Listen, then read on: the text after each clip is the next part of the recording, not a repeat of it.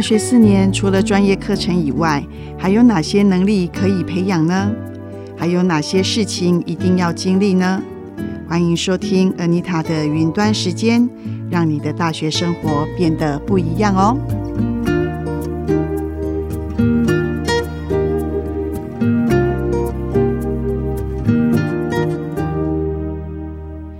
各位听众朋友，大家今天好吗？我是慈济大学国际礼仪暨人文美学课程杨青颖老师。那我们刚刚上一集有谈到的，就是呃职场里面的猪队友哈。那我们待会今天要谈的就是 Part Two 的部分，继续以这个猪队友来谈在职场里面的面面观。那我们同样的邀请的还是我们慈济大学传播学系四年级蒋怡文同学。大家好，我是传播学系四年级的蒋怡文。好，我们上一集有谈到，就是所谓有关神队友、猪队友的这件事情哈。那其实我们最后的一个下了一个结论哈，就是呃，可能猪队友哈放对地方就变神队友，他如果放错地方，神队友放错地方就会变成猪队友哈。所以有些时候呃，不是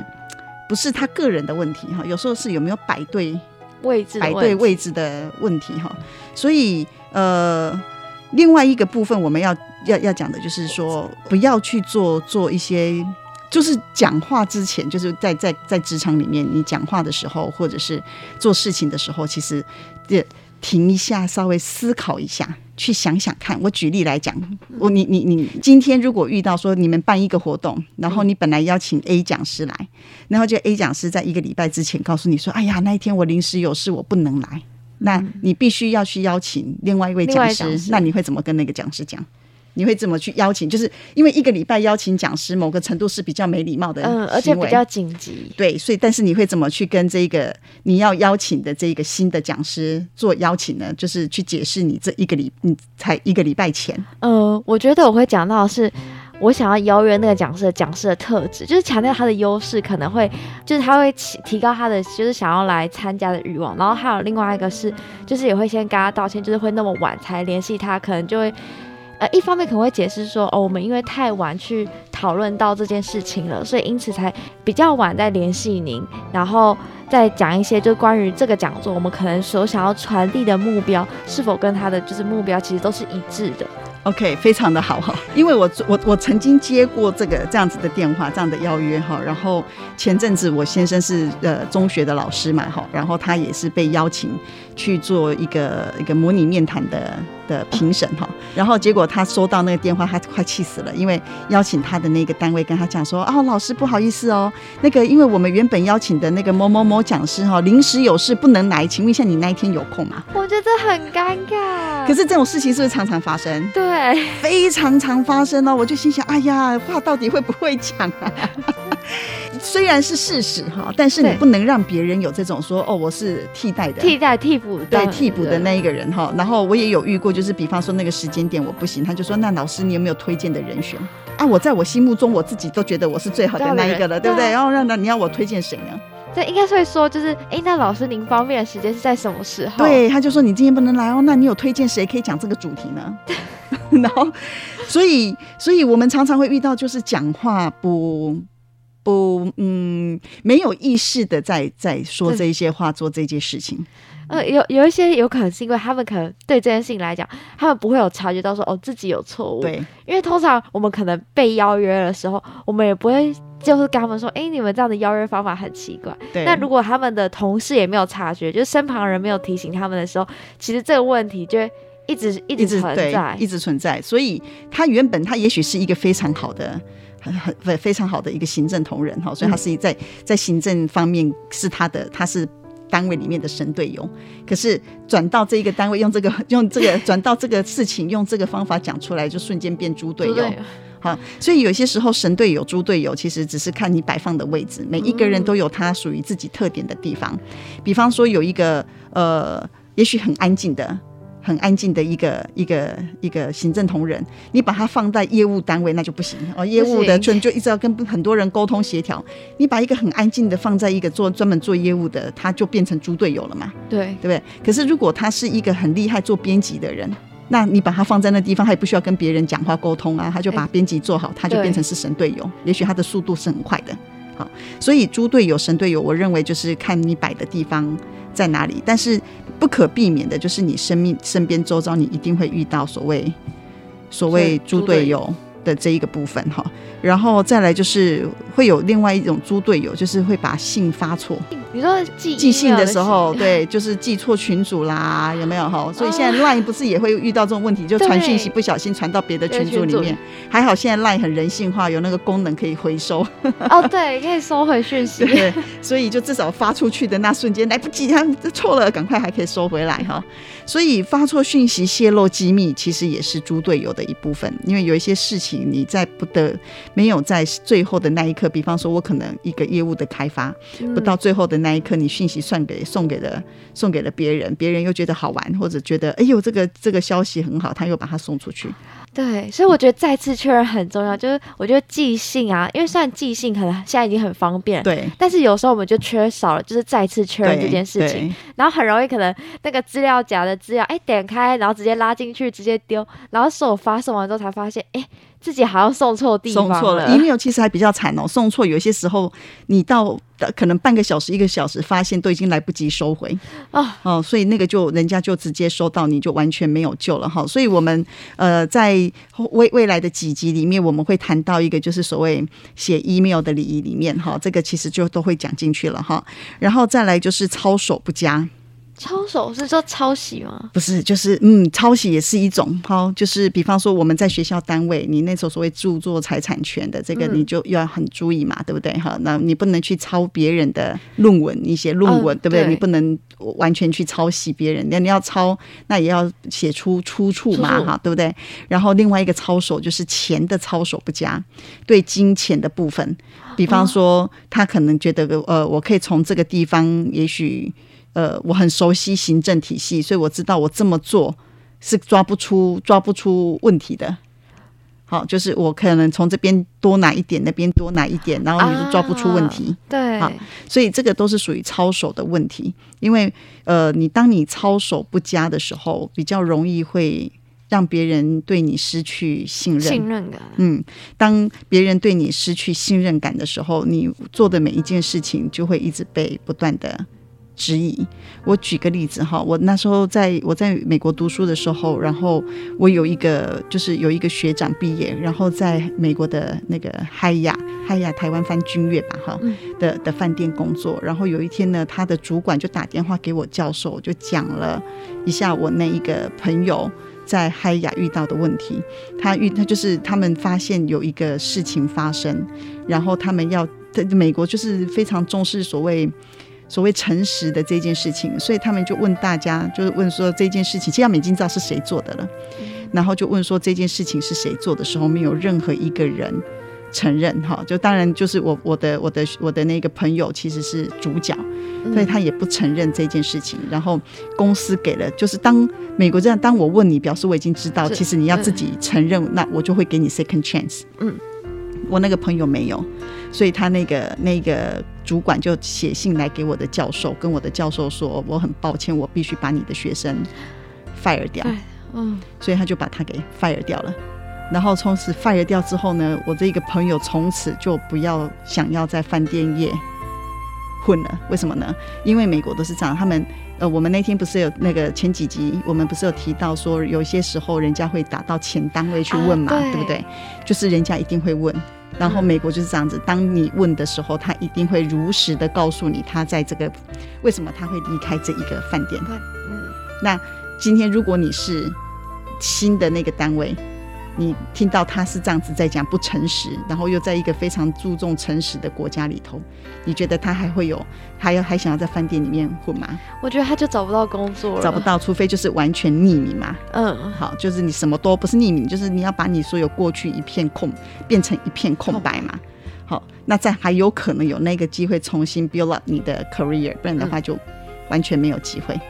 所以，当我们在讲操守的这件事情，我觉得操守这件事情是凌驾在所有的事情之上，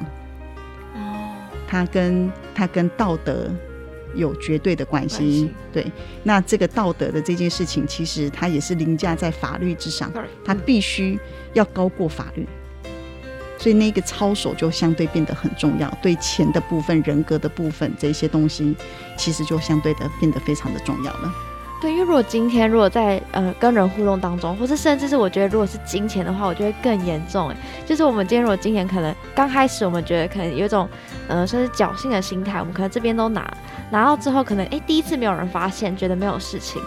第二次没有人发现，也觉得哎好像也还好，那好像就可以长期做这件事情。但是如果当我们都不知道自己错误，也不觉得自己错误的时候，长期犯错下来被发现的时候。其实那当下其实会更，就是我觉得会更加的恐怖。对，所以呃，在这边就是要跟各位听众朋友讲的，就是我们呃不管怎么样，我们心里面一定要一个道德的底线。那个道德的底线就是我们真的要要能够抬头挺抬头挺胸做人。好，当你能够抬头挺胸做人，当你能够呃。不过有，不过这样子讲起来哈，会不会他从头到尾都觉得他自己是对的？对啊，就是因为他一直都不知道错，所以我觉得在他发现错误的那当下，其实他才是真正有意识到这件事情。对，所以他说他也不觉得那是错的，对不对？哈，应该是说我这样，当我们这样在这样这样讲，就其实有一点点的，有那么一点点的。很难去界定的，对不对？而且我觉得自己就是道德观这件事情，其实跟自己比较相关。有些人可能自己的道德观会觉得，哎，可能我们在 A 等级，可是有些人可能觉得，哎，我只有 B 等级就就已经 OK 了。对，不是因为你的 A 跟我的 A 在不同的对，在不同频率对频率上面对。所以我觉得这件事情就会变得说，其实跟个人特质也有关系。对，所以我们在职场里面，其实最最最基本的哈，就是最底线的部分，其实我们待人就是要有礼貌啦，礼貌就是要诚实。因为我曾经呃在外面有讲过所谓的在医疗体系哈，有讲过所谓的服务品质提升的课程。然后当我们在讲服务品质提升的时候，里面就会讲到所谓职场礼仪的这一块。那就职场礼仪，我们就会再去讲到在就是我们透过一些沟通平台。的的要规范的，比方说用 email，刚刚提到嘛，好，email 怎么要怎么写，电话要怎么接，要怎么讲，就会讲这个。然后呢，呃，医医医疗界的朋友就会讲一句说，哦，我不是服务业哈，我是医疗的。好，所以你不要你不要来跟我讲什么要服务品质要什么的，都不要来跟我讲这个，也不要告诉我说什么职场的这个，都不要来跟我讲，我就是医疗，我就是专业哈。然后当时就是听了，其实有一点点难过。然后我后来我就告诉这些医疗界的朋友，我就告诉他们说，我说其实礼貌跟做什么职业是没有关系，它其实跟个人修养有关。嗯，好，所以你呃不要不要让我们的工作为我们的。没有修养，我们的无理去背黑锅，好，就是我们不是我们在我们只要不管你任何一个单位，我们讲求礼貌嘛，那我们去注重我们所谓的道德伦理的这件事情。啊，我们把这件事情做到了。其实最基本的，我们不应该贪的，我们不要贪；我们不应该拿的，我们不要拿。这都很基本的。嗯，我们跟人之间的互动，我们讲话要要有礼貌，我们不要动不动就呛人家，动不动就就都觉得自己是被害者。哈，我们只要做到这些，其实所谓刚这两集谈到的这些所谓猪队友的的的行行为，我们避免掉，其实就已经维持了我们最基本的一个道德的。底线的，而且我觉得这个东西虽然我们现在在讲职场礼仪，可是我觉得其实这也是我们自己生活中的礼仪，就是在与人共事啊，或与人互动上面，其实这些东西是很生活化的，并不只是我们在职场上才会用得到。对，所以有一些人会说，那我到底要做到我的标准要在哪里？哈，其实你的标准要比别人高一点就好了。因为我们没有办法说，但标准是越高越好啊。对。但是最基本的标准，就我们比别人多做一些，多想一些，哦，多贴心一点点，嗯，然后多去为别人思考一点点。那这样子的话，我们就比较容易，呃，符合所谓道德伦理这一块，我们也比较不容易去为我们自己树敌，因为很多时候的敌人是来自于我们的无理。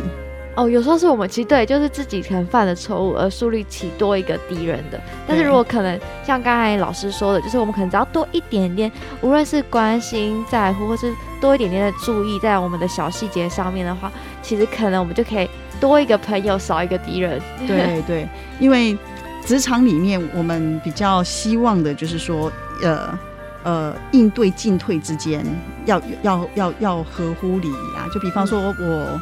好，我们现在在学校工作，然后我称呼其他老师，我就一定会叫他老师，即便他年纪比我小。嗯啊，但是他是老师，我就会称他老师。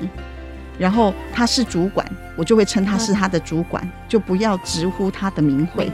因为你如果习惯了，比方说我很习惯，就是呃，大呃很习惯叫他说哦，他杨庆怎么样啊？他怎么样怎么样的时候，或者我讲他的那个，当有一天在他面前，你就会不小心，对，就会把这个东西脱口而出。嗯好，所以我们就是私底下，即便是私底下，我们该我们在他面前怎么称呼，我们私底下其实就要称这样称呼，去把这个习惯建立起来，就会避免掉这样子的事情哈。然后再来就是呃，我们也要避免掉 gay 搞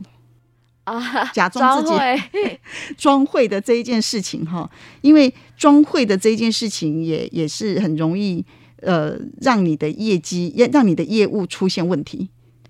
哦对，因为可能自己不擅长的事情，然后今天可能老板、上司分配你这个工作，然后你就可能会一直很踊跃地说哦，我会，我会。可是做完之后，发觉其实自己做的东西其实跟自己想可能不一样，然后跟公司老板要达到的目标可能也不同。所以就是你接新业务下来的时候，其实就是多问嘛。你可以先问清楚说，哎、老板希望做的东西大概是什么？嗯，然后有些时候老板很忙，他可能会随便交代个几句，或者他老板觉得我已经交代很清楚了，你就是去执行。可是，在执行过程中会遇到问题，对不对？啊，然后当你遇到问题的时候，你其实就是要要要要再去确认，或是要再去询问。再去对，或者要多想一点点哈。嗯就是呃，我们曾经遇过，我曾经有过有一次，我们的单位新进同仁哈，我就跟他讲说不会你多问，然后他一直都在问的时候，我就说你在问之前你要想一下。然后他就哦他就很生气的跟我讲，你又叫我问，那又叫我想，那到底是要我想还是要我问？我觉得是要先想再去问，因为有些问题可能是我们自己没有想到、没有想太多而产生的问题，那其实说不定那个问题是我们可以自己解决的。对，所以其实呃，怡文讲的非常好，就是我们要先去想，就是虽然你要多问，但是在问之前，麻烦请自己先思考。嗯，好，不要不要就是连开举举例来讲好了，你就是先摸索这个东西怎么去开机嘛，不要就就直接问老板说，哎、这个机器怎么开？对，对，老板没有时间去教你怎么去开机的，因为其实职场里面也是很现实的，有些时候老板忙得要命的时候，你要自己学会成长，不是他带着你成长，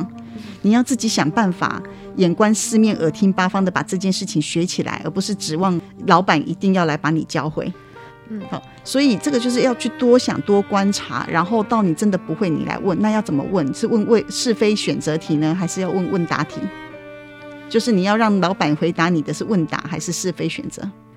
我觉得如果今天已经有想过，如果以开机这件事情来讲的话，我会觉得要用是非题。那如果今天可能是要讨论一件事情，是一个呃公开式的，可能诶对于这件事情的想法跟意见的时候，它就会是一个开放题。对，那如果开放题，老板问，如果问你说，那你觉得呢？那我们当然也要有所回馈给，就是给老板说，哎、我可能我们这里有三个想法，就是可能可以明确的说出来。那这个就变成是选择题，所以不会有问答题，哦。给老板就是选择题，哦，对，因为你思考过。你思考过，你会有 A 答案、B 答案，就 A A 方案、B 方案、C C 方案。你都讲了之后，也许这三个方案都不是老板要的，老板自动会告诉你 D 方案，啊，但是你不能跟老板说这个方案怎么做，啊，对，那老板就会回你是你做还是我做。嗯，对不对？好，所以这就是要先思考，思考完之后找出这一件事情的解决方式有哪几种，嗯，方案有哪几种，然后用这几种去告诉老板，哎，这三种你选一样。啊老板如果这三样里面也许有一样就是老板要，老板就说，哎，那就这一样，然后他就会指示说，可是这一样你应该要再怎么做。问答题自动会出现，哦，对，但是你不能给老板说，我这这个要怎么做。哦，对，就是太不明确，而且老板也不会知道说你自己的想法是什么，等于说你们要再多一关的去做讨论跟磨合。对，所以这也是我们要避免成为猪队友的。今天我把事情都能够全面化的去想好了，嗯，然后等等到事情就是我要去去解决或我要去提的时候，别人就会觉得我们不是脑袋空空而来，嗯我们是经过思考，然后我们把东西整理出来，那你才能够成为你的一个你的那些强强而有力的队友的那一个神队友。是，嗯，好，所以这也是一个我们必须要去做的，就是带着脑子去上班，然后每讲一句话都要有意识的去讲那一些话，不要无意识的去讲，然后把脑子带去。好，这样子就比较容易不会，呃，比较不会去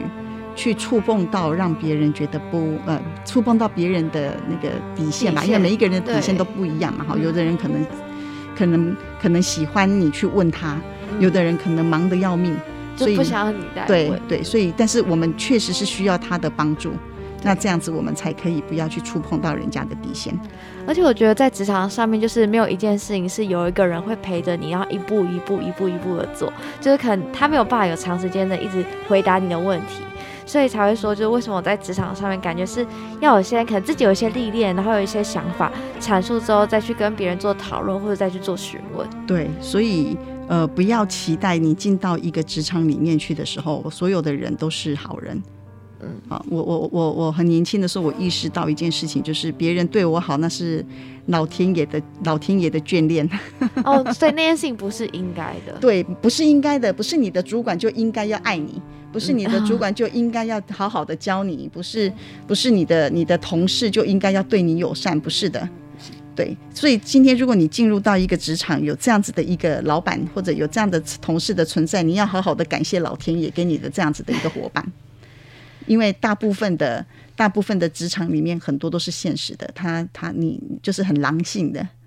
很狼性的职场。我们呃呃也也也稍早，我们其实私底下也有聊到哈，就是说为什么猪队友的存在。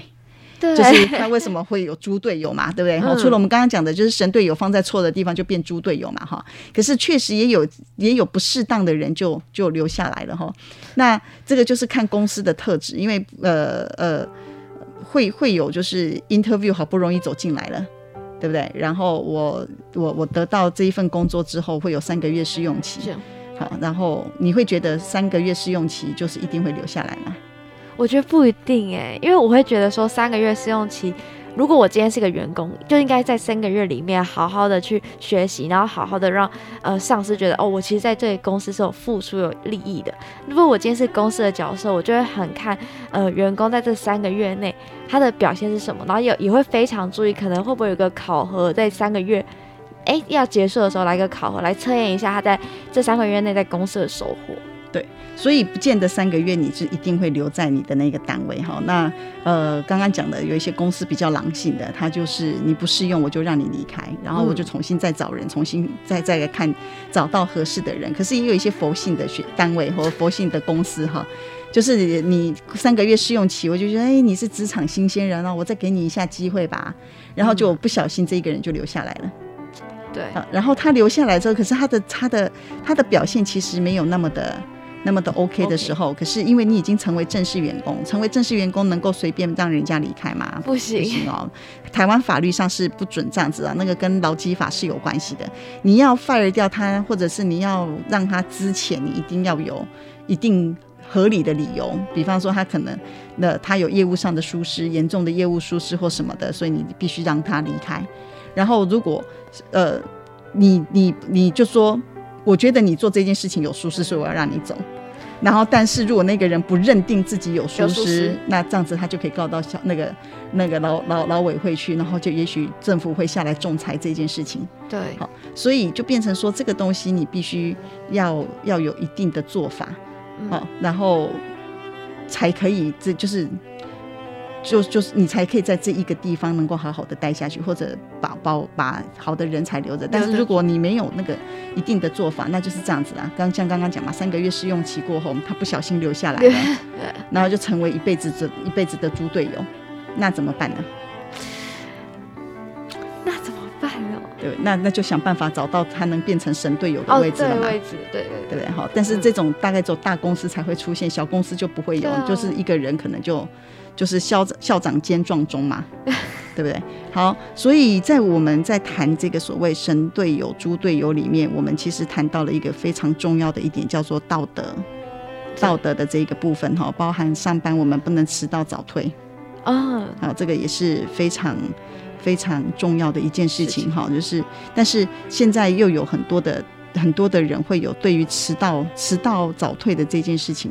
呃，应该是说迟到没有太大问题，上班呃迟到就迟到嘛。嗯，可是对于早呃，对于比方说五点半下班、五点半准时打卡的这件事情，就会有一些公司对这件事情有疑虑。嗯，为什么会有疑虑？他就会说：为什么五点半下班，你五点半就打卡呢？哦，是不是你在等着下班呢？对对？就是可能我们提前先收拾东西了，然后可能我们离打卡再有些距离，所以可能五点二十分开始收，收完之后走路过去，可能五点半，然后刚好放卡。对，所以就会有像这样子的一些小小的事情哈。所以嗯在这一个部分，我们自己心里面就是要知道，说今天如果你是主管，呃，同同仁准时下班这件事情，他没有错。嗯，好，就是我今天五点半下班，我五点三十五分我就已经离开办公室了，你不能说他有问题。哦，这个不用不认真哦，你五点半就五点嗯。半就这么准时，对，应该说，因为五点半下班这件事情是本来他们就是他们员工的权益了。对对对，所以呃，有一些时候自己心里面也要有一个一个底，就是说，呃，不要为了自己的那一个，今天要看办公室的企业文化啦。如果企业文化觉得说、啊，就是五点半，呃，你事情做完你就可以走了啊，那我五点半准时下班，我没有问题。对，好啊，尽量我们就是有时候就是配合老板，因为如果老板喜欢吃那一味的，就是呃，你要比我晚走的。好，你想留下来，有些时候我们就不得不退步。嗯，好，不得不让步。然后那但是绝大部分的时间，我觉得慢慢的也是要训练公司、训练企业，他们要懂得，人家该下班的时候，就应该要让人家下班。对，好，那我们今天的职场礼仪的 Part Two 就是神队友还是猪队友的这一个来看职场礼仪这一个部分，我们今天就谈到这里。你还有什么想要了解的呢？呃，欢迎可以到我们的那个。呃，粉丝页那边去留言哈，我们下一次有机会可以来谈谈你想要了解的议题。非常感恩大家今天的收听，我们也感恩怡文。感恩大家。